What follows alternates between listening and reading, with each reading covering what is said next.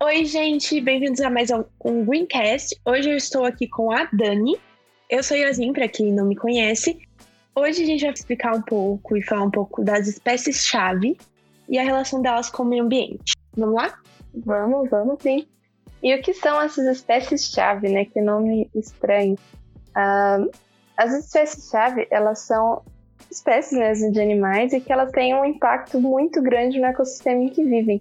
E chega a ser como se fosse a espécie mais relevante, mesmo que não a espécie dominante ali, não, não tenha a maior quantidade de seres, mas ela tem uma importância maior para a sustentabilidade daquele ecossistema. E isso tem tudo a ver com uma parte da biologia. A maior parte vai ter que estudar isso no ensino médio, se já não estudou, que tem a ver com a teia alimentar. Então, temos os consumidores, os produtores primários, são as plantas e coisa, algas as, as, e coisa assim. Aí temos os consumidores primários, que são herbívoros, consumidores secundários, que são parasitas, decompositores, e às vezes temos é, consumidores terciários, quaternários e por assim vai. Esses são os níveis tróficos.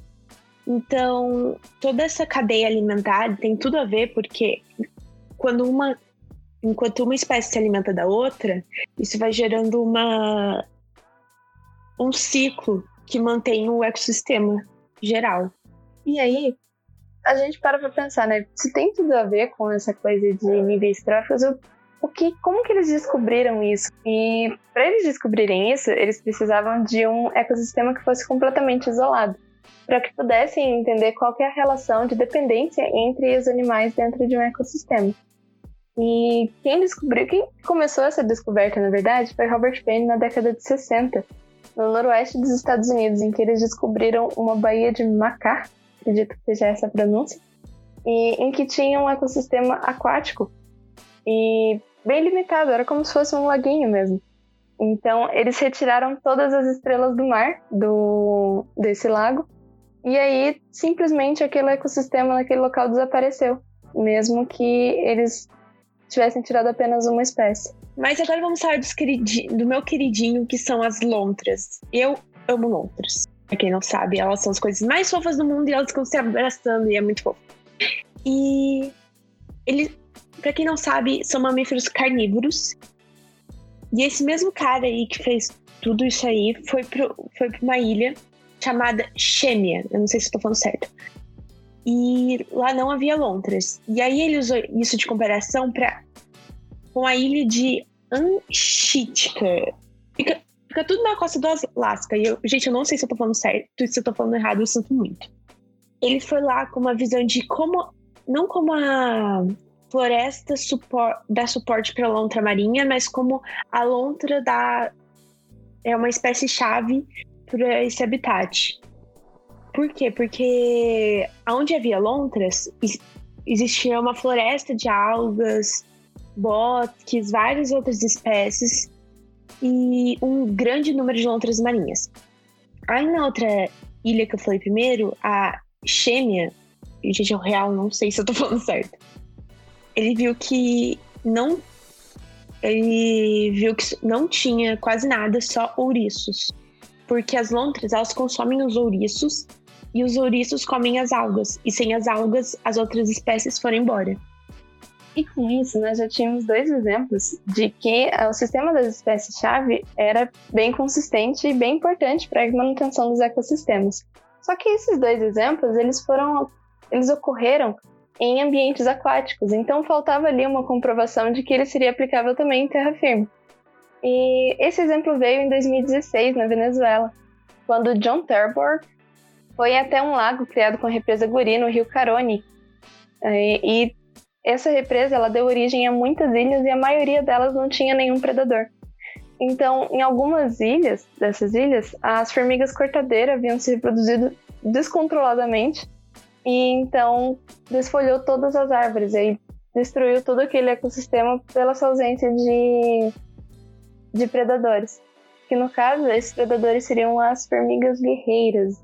Isso. Então, 2006 veio a comprovação de que as espécies-chave seriam um, um aspecto fundamental aí para um bom ecossistema. E para não parecer que só influencia em uma, em uma área restrita, o que acontece de um lado do mundo atrapalha no outro. E com isso volta as lontras. Eu amo muitas lontras, assim. É... Cinco anos depois, voltaram para ilha Anchitica, vou falar assim. É... E das 8 mil lontras que viviam lá, sendo que lá tinha uma biodiversidade incrível comparado a que não tinha, que era dos ouriços, não restava quase mais nenhuma lontra. E não tinha. Isso e todo o arquipélago das Ilhas Aleutas é, que, tem, que faz parte a Antítica. Tinha tido uma redução de 95% a 99% de lontras. E, e não tinha acessos mortais perto. E isso tem a ver com o que aconteceu com as baleias. Depois da Segunda Guerra Mundial, começou a ter muita caça industrial às baleias no Pacífico Norte. Aí, no início da década de 1960, as baleias foram dizimadas, basicamente. Aí, o sumiço das baleias abalou o ecossistema e elas eram muito grandes e nutritivas para as orcas. Aliás, para quem não sabe, não é uma espécie de baleia, porque são faz parte da família dos golfinhos, que se alimentavam dessas baleias. E aí, depois que acabaram as baleias, começaram a comer leões marinhos, depois as lontras marinhas. E sem as lontras marinhas, o meio o habitat entrou em colapso. E com esse exemplo da Yasmin, a gente já consegue observar aí qual é a importância de reconhecer as espécies-chave para o meio ambiente e manutenção do, do mundo como um todo, né? Com esse exemplo, a gente viu o impacto da caça. Então, mesmo que esteja nesse meio, nesse monte de conceito de biologia aí, é, é importante que a gente entenda o que está acontecendo também. Então, como por exemplo a caça, ela tem um impacto muito grande em que a gente talvez sequer vá, uh, vá ter contato direto, porque ele pode acontecer em um outro ecossistema que talvez não, não era nem relacionado. Só que acaba criando uma relação justamente por ter mexido, ter interferido com uma das espécies-chave daquele ecossistema. A partir disso, também tem um ponto positivo, que a gente pode ver aí. A, a gente está assistindo atualmente diversos ecossistemas, diversos pontos do mundo serem destruídos, né? Por negligência ou não, por diversos fatores aí. E as espécies-chave, ela também tem uma coisa interessante que elas podem ser um fator determinante para reconstruir esses ecossistemas. Que a partir da inserção correta delas nesse ecossistema, ele pode voltar a funcionar, pegar no tranco e aí ser reconstruído em até alguns anos. Então, mesmo que ele seja completamente sem recuperação, mesmo que ele pareça ser, né, totalmente sem recuperação, a inserção dessas espécies-chave pode ser a esperança que muitos dos ecossistemas que a gente está vendo aí de ter um futuro. E lembrando que não necessariamente isso, as espécies-chave são carnívoras, podem ser herbívoras também. Isso faz muita diferença em vários habitats, então não é necessariamente uma espécie que se alimenta de outra espécie de animal, mas pode ser uma espécie que se alimenta de plantas.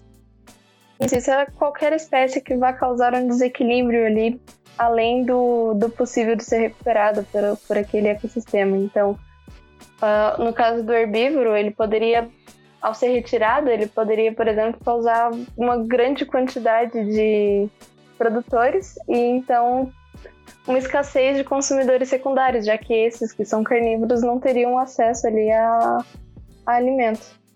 Exatamente. Então, gente, esse foi o Greencast de hoje. Se vocês quiserem saber mais, tem várias informações é, na internet.